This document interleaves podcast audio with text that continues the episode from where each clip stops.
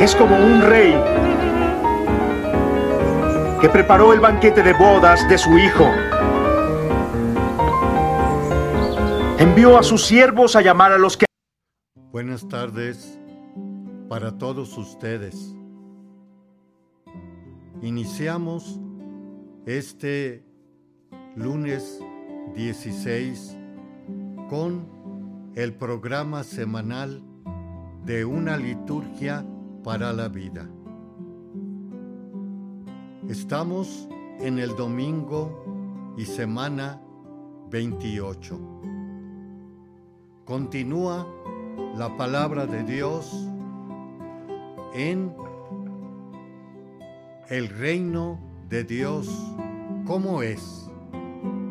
¿Cómo nos figuramos que sea? Que también tenemos que aclarar que fue el gran esfuerzo y trabajo y venida del Señor para exponernos este plan de Dios que se plenifica en un banquete que ahora se le llama banquete de bodas. Los banquetes tienen una característica de intimidad, de comunión, de vida, de diálogo, de alegría. También las parábolas del reino en otro momento nos van a, a decir que también el reino de Dios exige esfuerzo, como renuncia. Sacrificio personal. Y ahora se nos da con un carácter salvífico y fundamento de la humanidad. El Evangelio, como la primer lectura, nos está fotografiando o pintando escenas de ese gran banquete escatológico del fin de los tiempos, cuando venga ya la plenitud de este caminar del mundo. Por un, por un lugar nos lo dice Isaías, que habrá con vinos exquisitos y majares sustanciosos. Y por otro lado también en el Evangelio nos da algo similar, que precisamente el Padre ha preparado un banquete a su hijo y son invitados donde precisamente están las terneras, como también animales gordos. Todo está preparado para la fiesta. Y hay precisamente otro elemento también principal. Lo dicen las dos lecturas. De nuevo, primera y tercera lectura. Para todos los pueblos. Y en el Evangelio encontramos dos diferencias que primero son los invitados Imaginémonos toda una lista para aquellos que son escogidos para este banquete y al cual precisamente no lo aprecian, no lo tienen bastante entendido. De nuevo, el carácter salvífico y fundamento de la humanidad. está de trasfondo en estos elementos pintorescos de manjares y situaciones materiales y terrenales de nuestro caminar. Y dijeron, uno se fue al campo, otro a su negocio, y los demás les echaron encima a los criados, los insultaron y los mataron. El rey dijo, está preparado, salgan a los cruceros de los caminos y conviden al banquete de bodas a todos los que encuentren. Y se llenó en la sala de buenos y malos. ¿Qué nos quiere decir aquí con esto? Pues lo que nos quiere decir viene siendo, por un lado, los primeros invitados de la lista. Y nos lo aclara al principio del Evangelio. Jesús les habló a los sacerdotes y a los ancianos del pueblo, los principales. Jesús ya está en Jerusalén y están este estire y afloje con ellos, que a la vez son los que los van lo van a entregar al Sanedrín y le van a acusar como ya lo tenemos claro allá por Semana Santa en el Viernes Santo y el Domingo de Ramos cuando se lee la pasión de nuestro Señor Jesucristo. A ellos les dice, pero ellos a la vez son los guías del pueblo, que precisamente no han hecho caso de los, en un primer momento los criados, los profetas, otro número de criados, diríamos hoy los apóstoles y su Hijo, nuestro Señor Jesucristo, que precisamente nos, da la aclaración Él, yo soy el camino, la verdad y la vida. Y podemos nosotros verlo en que, por un lado,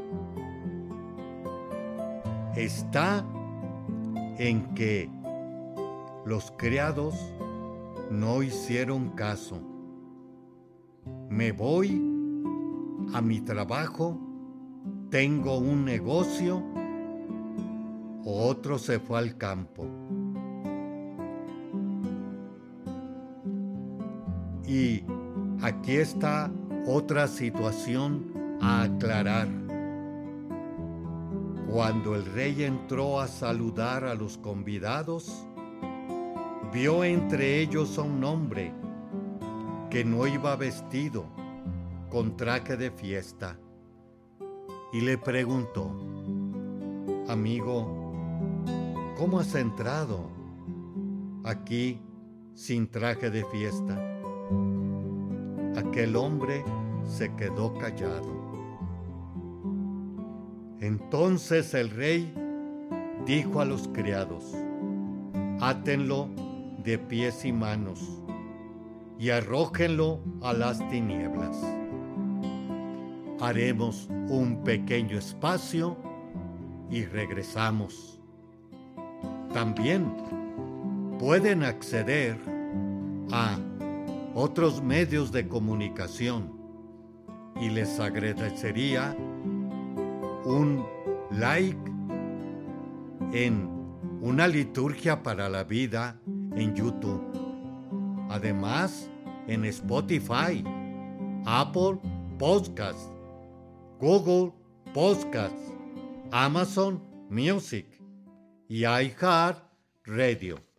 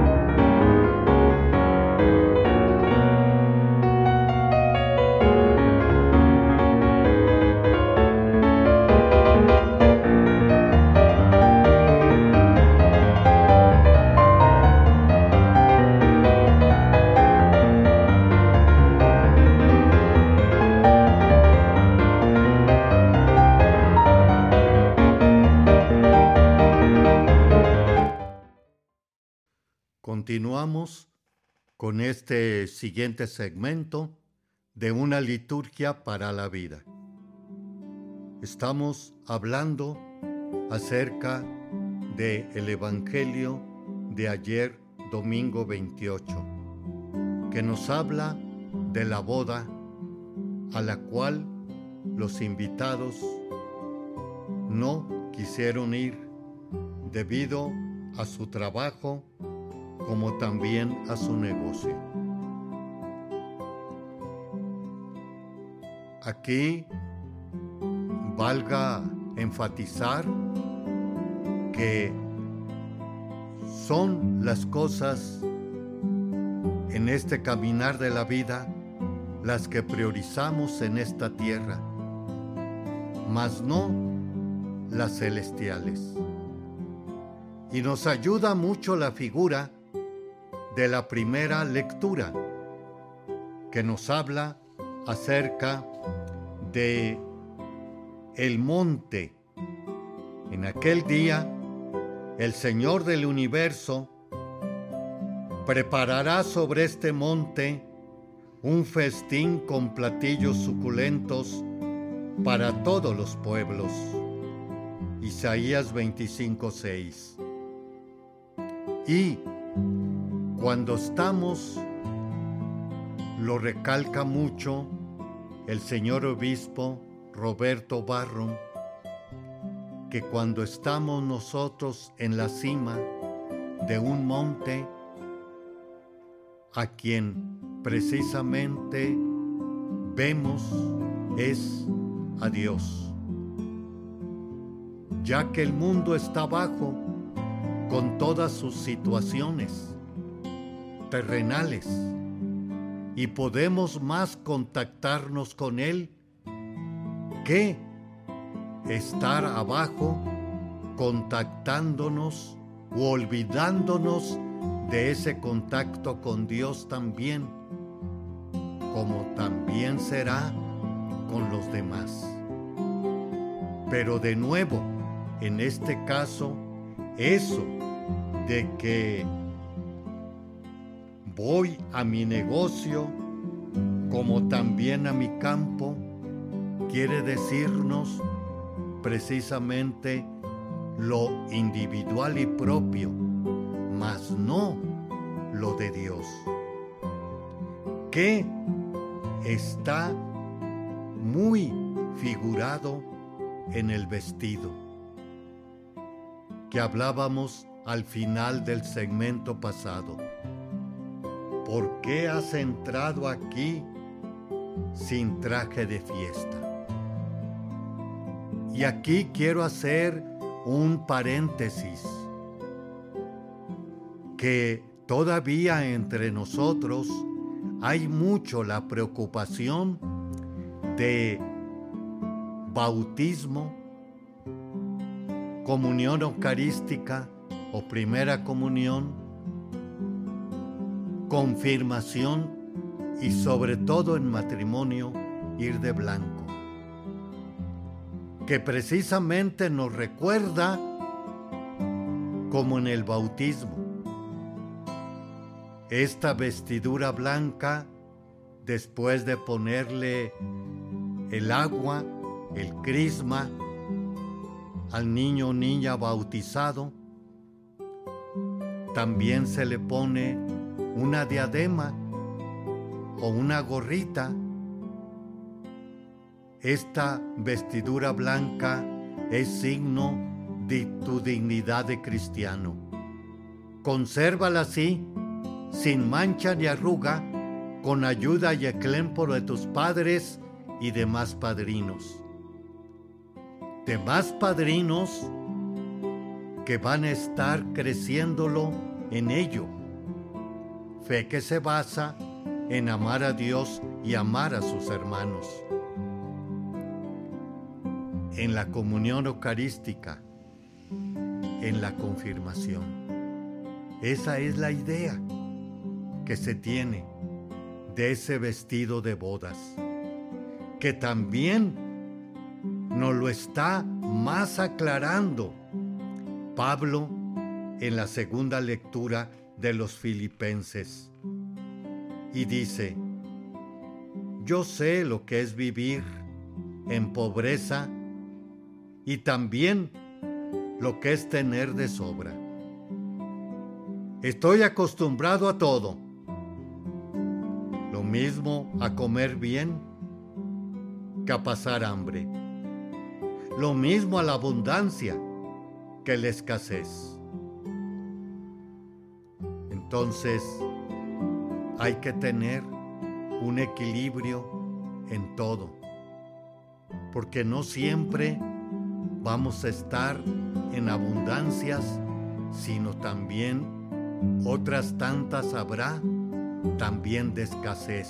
Y es cuando precisamente nos lo aclara de nuevo Pablo. Todo lo puedo, unido aquel que me da fuerza. Dios, para poder un poco ir más allá de lo material, como también les va a decir en la multiplicación de los panes. Ustedes me buscan por el pan que se acaba. Busquen el pan que no se acaba.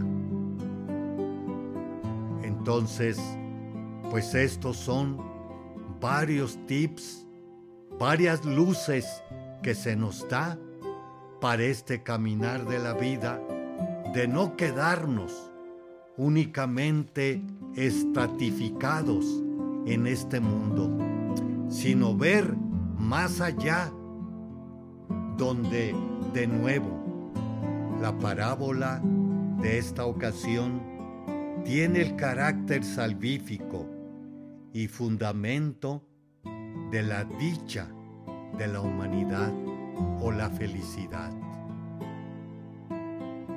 También la primer lectura nos da otro elemento bastante importante que hay que superar y hay que ver, tenerlo presente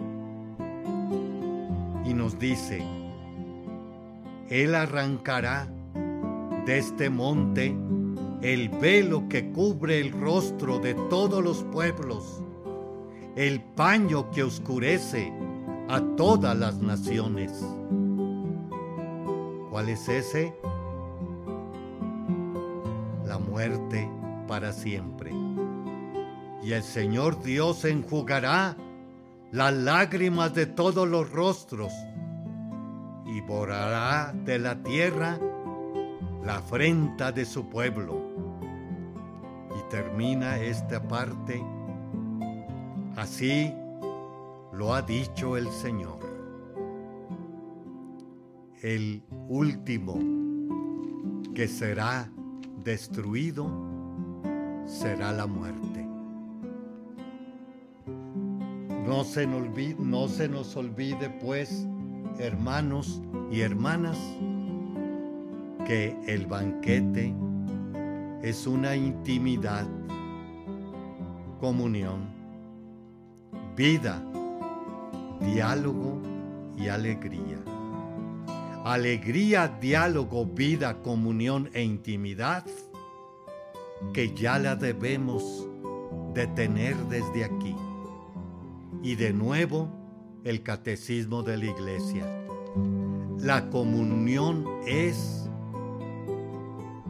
seña de estar con Dios y eternamente también con los bienaventurados. Y, como dicen de los invitados, el infierno es la autoexclusión de convivir con los demás y futuramente será con Dios y con los bienaventurados. Haremos otro espacio y regresamos. Le esperamos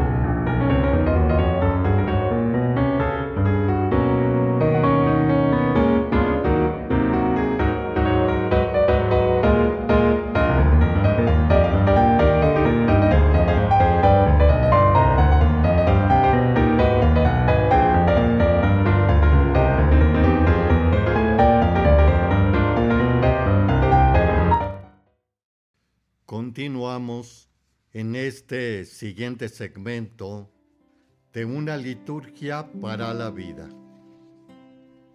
Vamos ahora a adentrarnos en el comentario a la ordenación general del misal romano, que viene siendo la explicación que nos da el padre José Antonio Berenguer Cerdá acerca de los números que están en el Nizar romano para ver algunos elementos que están en la liturgia o celebraciones, su explicación y razón de ser para poderlos nosotros, como siempre, participar activamente, conscientemente y provechosamente.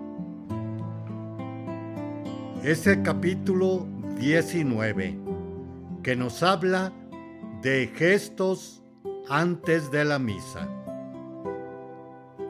Después de habernos fijado en los diversos elementos de la misa, hemos de entrar ahora a mirar las diversas partes de la misa.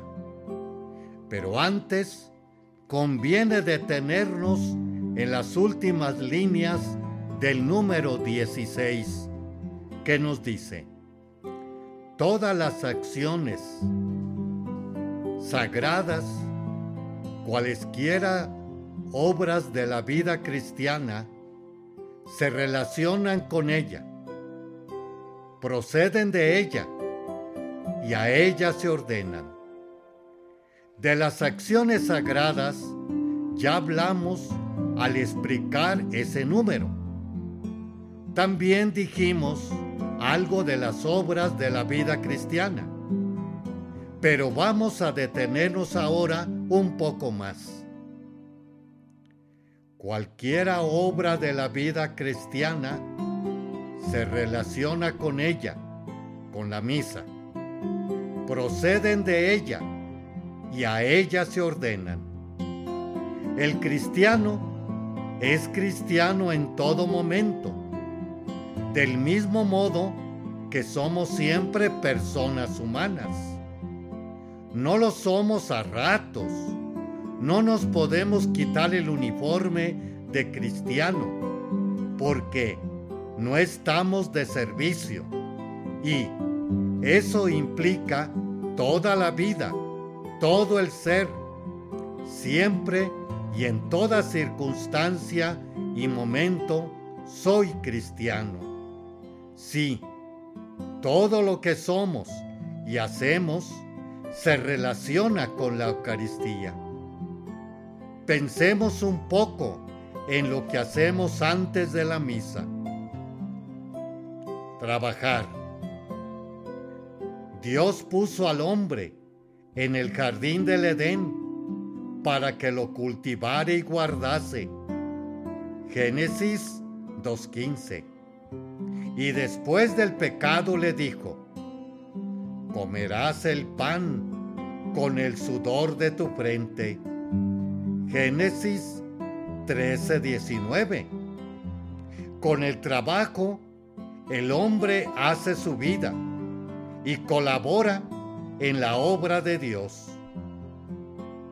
Trabajo profesional, de casa, de la propia formación, que incluye la parte de alimento y descanso, entendido lo que ahora llamamos también tiempo de ocio.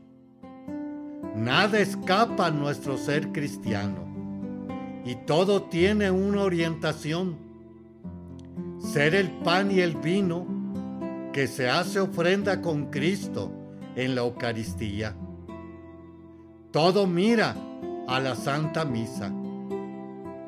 ¿Cómo colaboro? Miro y hago mi trabajo forma parte de la gloria de Dios y redención del mundo? Ayunar. El ayuno eucarístico, no comer ni beber durante la hora antes de la misa. Recordemos que el agua natural y las medicinas necesarias no rompen el ayuno es un signo mínimo, pero es un signo profundo. Ayunarán cuando les arrebatan al esposo, dijo el Señor Jesús. Significa pues el deseo del encuentro con Cristo, al que la iglesia, cada uno de nosotros, ama con amor esponsal como Cristo la ama a ella.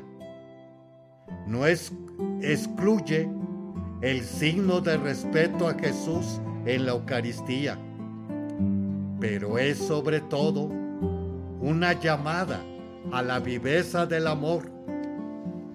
Cuidamos este ayuno. ¿Qué significa su olvido? Escuchar las campanas. No hago comentario. Solo traduzco una inscripción que se encuentra en latín en la antigua campana. Mi voz es la voz de la vida.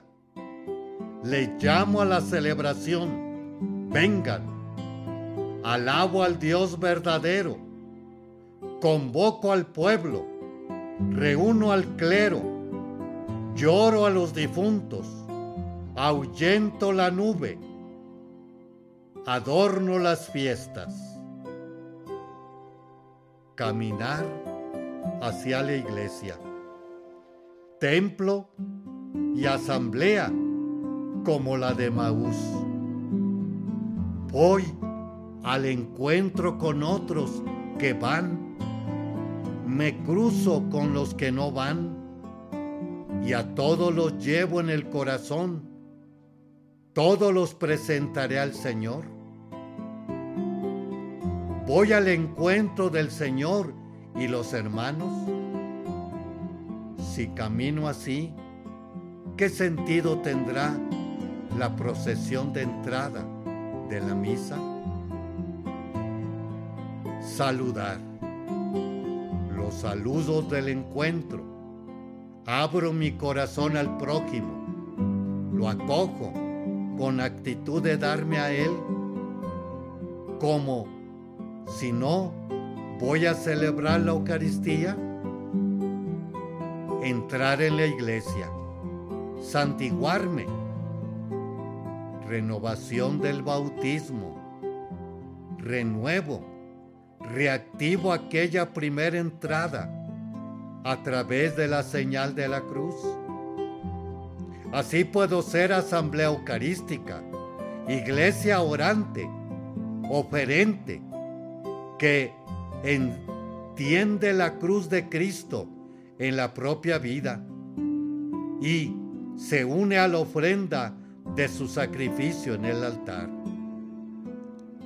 Si entro así, con esa carga en el corazón, podré olvidar la presencia de Jesucristo en el sagrario, ponerme a hablar de cualquier cosa en lugar de buscar el silencio, como decíamos en el número anterior que me dispone el encuentro del Señor y no respetar el silencio que necesitan los demás. Ese quehacer de mi vida entera va orientado a la Santa Misa. Hasta aquí este número de invitados a tu mesa. Comentario a la ordenación general del misal romano. Haremos un espacio y regresamos. Pueden también acceder a Spotify, Apple Podcasts, Google Podcasts, Amazon Music como iHeart Radio. Les agradecería una inscripción como también un like para poder cada vez más llegar estas líneas a los corazones de buena voluntad. Regresamos en unos momentos. Le esperamos. Habían sido invitados a la boda, pero no quisieron venir. Y envió a más siervos les dijo, decir a los invitados que preparé mi banquete. A mis toros y animales cebados he sacrificado y todo está listo. Venid al banquete. Pero no hicieron caso y se fueron, uno a su campo y otro a su negocio. Los restantes se llevaron a los siervos, los maltrataron y los mataron.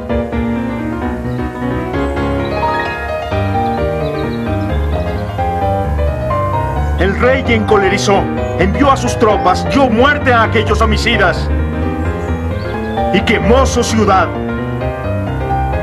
Y dice a sus siervos, el banquete de bodas está listo pero los invitados no eran gente digna.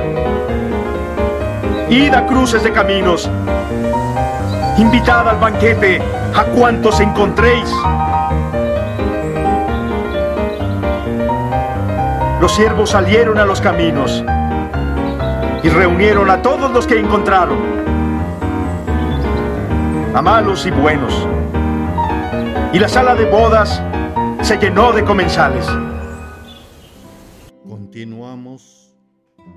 este siguiente segmento de una liturgia para la vida. Ahora vamos a adentrarnos en este segmento los santos y santas de esta semana. Ayer domingo celebrábamos a Santa Teresa de Jesús, Virgen y Doctora de la Iglesia, 1515 1582. Teresa de Cepeda y Ahumada nació en Ávila, España, de familia de ascendencia judía. De niña era muy devota y jugaba con su hermano a ir a tierras donde pudieran sufrir el martirio. Más tarde se enfrió su fervor y decayó en su espíritu de oración. Pero a los 20 años, leyendo las cartas de San Jerónimo, decidió ingresar en el Carmelo. Pero incluso en el Carmelo le gustaba tener visitas y andaba distraída hasta que un día, contemplando una figura de Cristo en su flagelación, tuvo una fuerte conversión y decidió entregarse más seriamente a la oración. Empezó a formar el Carmelo de Monjas y junto con Juan de la Cruz, también el masculino Escribió mucho y entre sus obras más importantes e influyentes están el libro de la vida, el camino de perfección y las moradas, así como muchos poemas. Fundó más de 20 conventos. Teresa ha influido la vida de oración de muchos cristianos y ha inspirado muchas conversiones a Cristo. El catecismo cita varias veces las obras de Teresa, con algunas de sus frases y poemas más conocidos. Es especialmente importante su definición de oración. Oración no es otra cosa, sino tratar de amistad estando muchas veces tratando a solas con quien sabemos que nos ama. Número del Catecismo de la Iglesia 2709. 16 de octubre. Santa Eduviges Religiosa. 1574-1243. Venía de una familia aristocrática y también de santos. Era duquesa de Silesia, hija de Bartoldo IV de Bavaria, y tenía dos hermanos obispos y una hermana abadesa. Otra de sus hermanas era reina de Hungría, madre de Santa Isabel, y otra se casó con Felipe II, de Francia. Educada en un monasterio benedictino, Eduviges desarrolló pronto un gran amor por la Sagrada Escritura. A los 12 años se casó con Enrique I, con quien tuvo siete hijos. Fue una esposa y madre modelo y puso sus medios y recursos al servicio de la caridad para con los más necesitados. Convenció a su esposo para que fundara un monasterio cisterciense y allí se retiró a la muerte de éste, aunque ella nunca fue monja. A pesar de todas sus posiciones, recursos y prestigio familiar, Eduvige se distinguió por su gran humildad, sencillez, desprendimiento, seguimiento al ejemplo del vaciamiento de Cristo. Su vida es reflejo de la bienaventuranza de la que nos habla el catecismo. Las bienaventuranzas revelan un orden de felicidad y de gracia, de belleza y de paz en el mismo día 16, Santa Margarita María Lacoc, Virgen, 1647, 1690. Margarita tuvo una vida difícil. Nació en una familia de clase media francesa, pero su padre murió cuando ella solo tenía ocho años. La ingresaron en la escuela de las Clarisas. Desde el primer momento se sintió atraída por la vida de las religiosas. pronto contrajo una enfermedad reumática que lo obligó a regresar a casa, donde se habían instalado algunos parientes que trataban mal a su madre y a sus hermanos. Contra todos los consejos y presiones de la familia, a los 24 años ingresó en el convento de las monjas de la visitación. Siempre tuvo problemas de salud y así con luchas interiores. Tuvo revelaciones de Cristo que le invitaban a extender la devoción del Sagrado Corazón. Pero sus superiores se resistían a la idea hasta que por fin una de sus hermanas religiosas, que era amiga suya, fue nombrada superiora de la comunidad y apoyó a Margarita en este esfuerzo. En 1856, el Papa Pío IX estableció su fiesta para la Iglesia Universal y en 1929 Pío XI la elevó a solemnidad.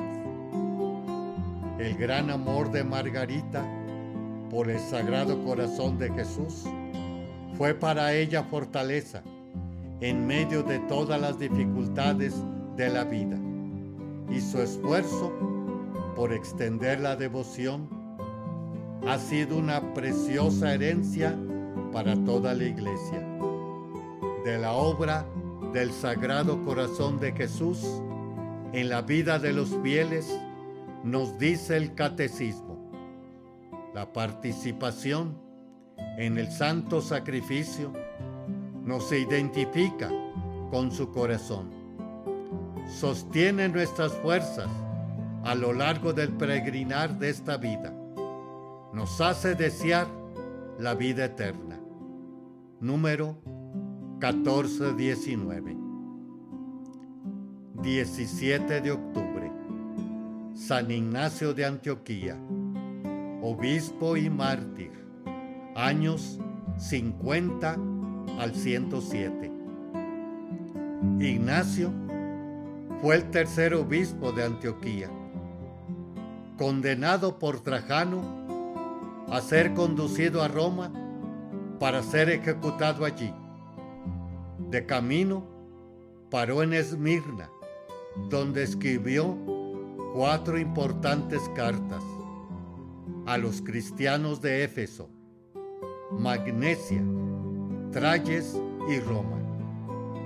Desde Torbas, escribió otras tres cartas a los fieles de Fidelfía y Esmirna y a San Policarpo. Al fin llegó a Roma, donde fue devorado por las fieras. Estas cartas, casi tan antiguas como la propia Biblia, son el testimonio precioso de la fe de la iglesia primera y ofrecen una importante descripción de la vida de los primeros cristianos. De ella se aprende el profundo amor de Ignacio a Cristo, a la Eucaristía, a la Iglesia, y su fortaleza en la defensa de su fe hasta el final. El catecismo nos dice, partimos un mismo pan, que es remedio de inmortalidad, antídoto para no morir, sino para vivir en Cristo para siempre. Número 1405. Gracias, hermanos y hermanas, por habernos dejado entrar a sus hogares con estas pequeñas líneas que nos ayudarán a crecer cada vez más en nuestra fe cristiana y católica. Que nuestro Señor Jesucristo nos ayude y María Santísima otro tanto para llegar al puerto final de la humanidad como de nuestra vida. Les habló el Padre Víctor Anguiano de la diócesis de San Cristóbal les agradecería un like en una liturgia para la vida en YouTube, como también en Spotify, Apple Podcasts, Google Podcasts, Amazon Music, como iHeart Radio. Feliz día y tarde para todos ustedes.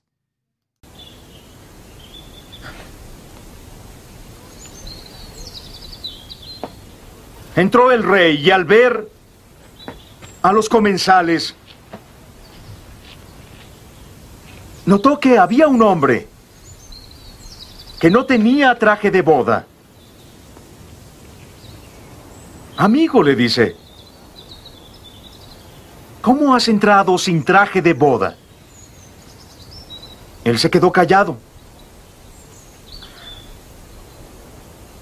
El rey dijo a los sirvientes,